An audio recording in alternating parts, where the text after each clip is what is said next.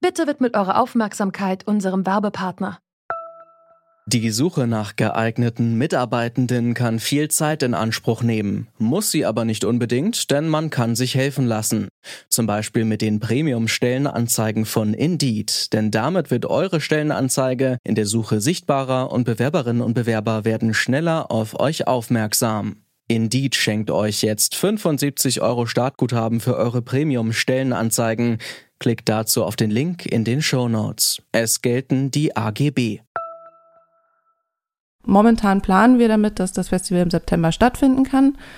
Je nachdem, wir reagieren natürlich dann auch darauf, wenn es nicht so sein sollte und äh, werden dann alles in die Wege leiten, das Festival eventuell ins nächste Jahr dann einfach zu schieben. Das sagt Stefanie Rogol vom Immergut Festival in Neustrelitz. Aber sind alle FestivalveranstalterInnen so optimistisch wie Sie? Am 16. März, da sind in Deutschland Großveranstaltungen vorerst verboten worden. Aktuell gilt das Verbot bis Ende August. Und das heißt, dieses Jahr können wir uns das Dosenbier nur im Garten oder auf dem Balkon aufreißen. Aber wie überleben die Festivals diesen Sommer? Das ist unsere Frage heute am 23. April 2020. Ich bin Christian Erl. Hi.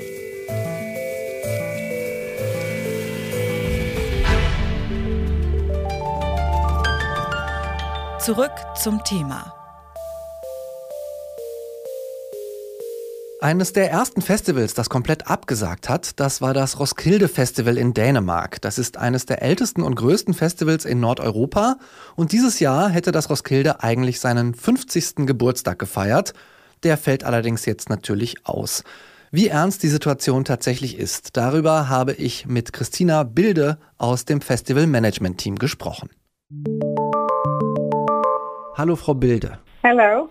Großveranstaltungen sind wie in Deutschland auch in Dänemark ja jetzt erstmal bis Ende August abgesagt. Aber wie wird das Roskilde damit umgehen, wenn es noch länger so bleibt? Sind Sie auch darauf vorbereitet? Also jetzt nach der Nachricht, dass Roskilde 2020 nicht stattfinden wird, ziehen wir erstmal unsere Arbeitshosen aus. Uns ist mehr als bewusst, dass die Welt sich gerade in einer ganz neuen und unsicheren Situation befindet. Es gibt so viele verschiedene Prognosen für die Zukunft. Und klar, mit einem Ohr hören wir da natürlich zu, aber versuchen gleichzeitig so positiv und entspannt wie möglich zu bleiben. Die Wissenschaft arbeitet mit Hochdruck an einer Lösung und deshalb sind wir uns ziemlich sicher, dass unser Festival 2021 wieder stattfinden kann. Uh, we are confident that we'll have a festival in 2021 and that is what we're planning uh.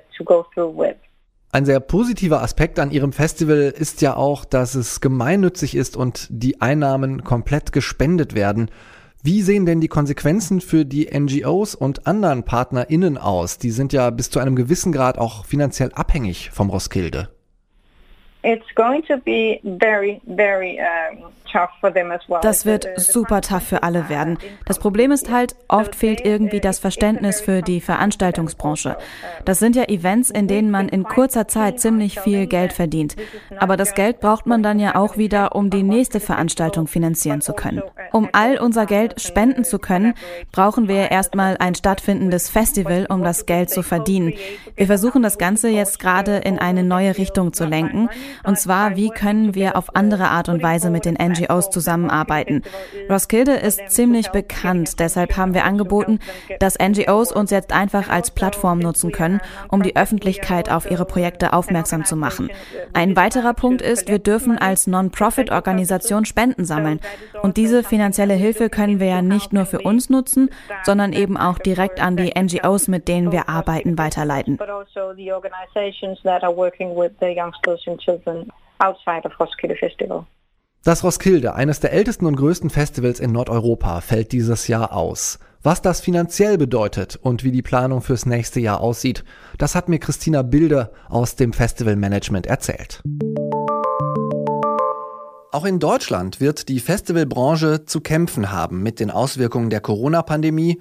Jonas Segte sagt das. Er arbeitet für den Bundesverband der Musikspielstätten, Livecom heißt der, und der sieht die Zukunft der Festivals in Deutschland eher düster aktuell. Wenn wir jetzt Orgelspiele, Lichtfestspiele und sowas mal rausrechnen, dann landen wir immer noch bei ungefähr 700 Festivals und knapp 70 Prozent darunter sind eben Festivals, die so zwischen 1 und 10.000 BesucherInnen liegen.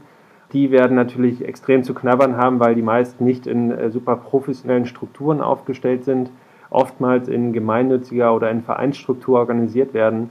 Und ich denke, die werden sehr stark angewiesen sein auf die Solidarität ihrer Festival-Community und hoffen und bangen müssen, dass es weitergeht.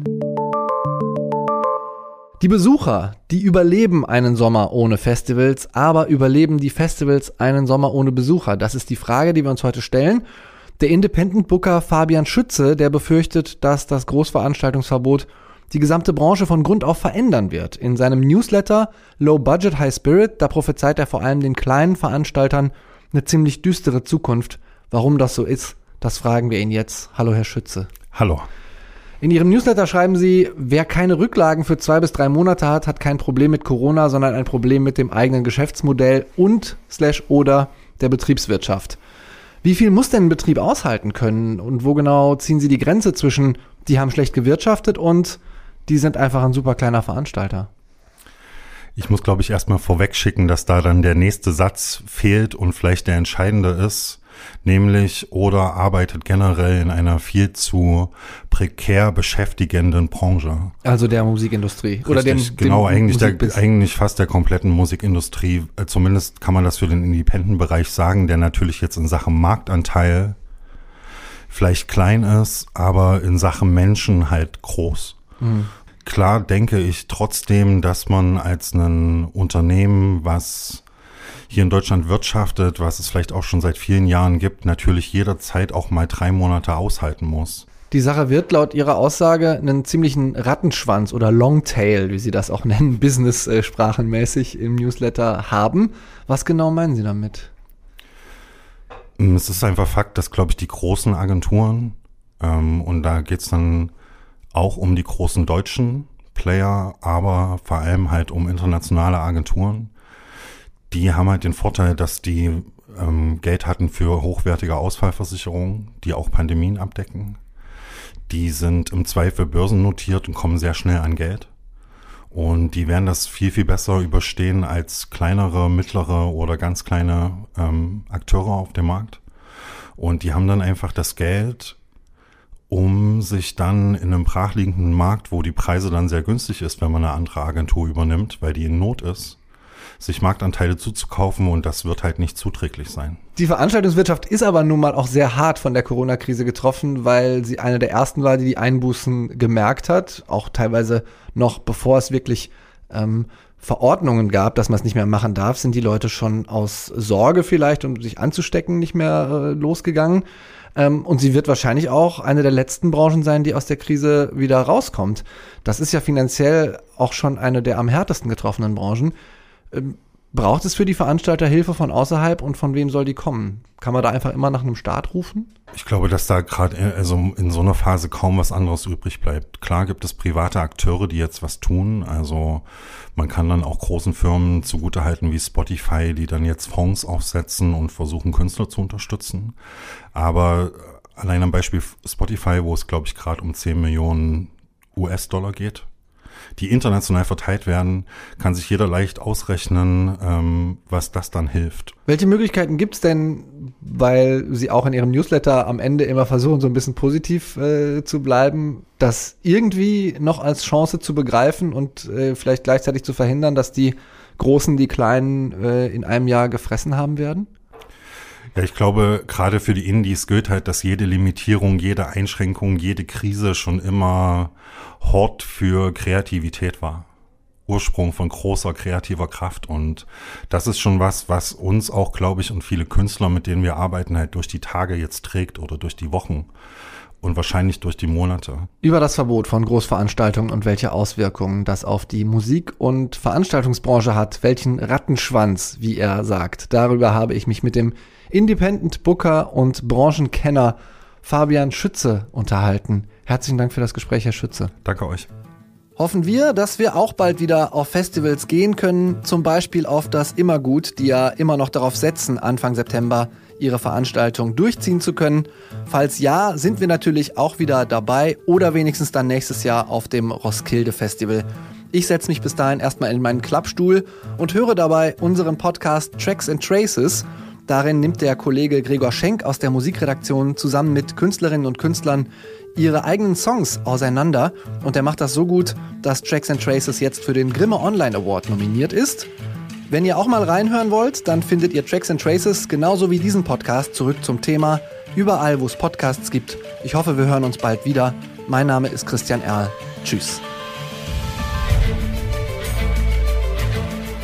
Zurück zum Thema vom Podcast Radio Detektor FM.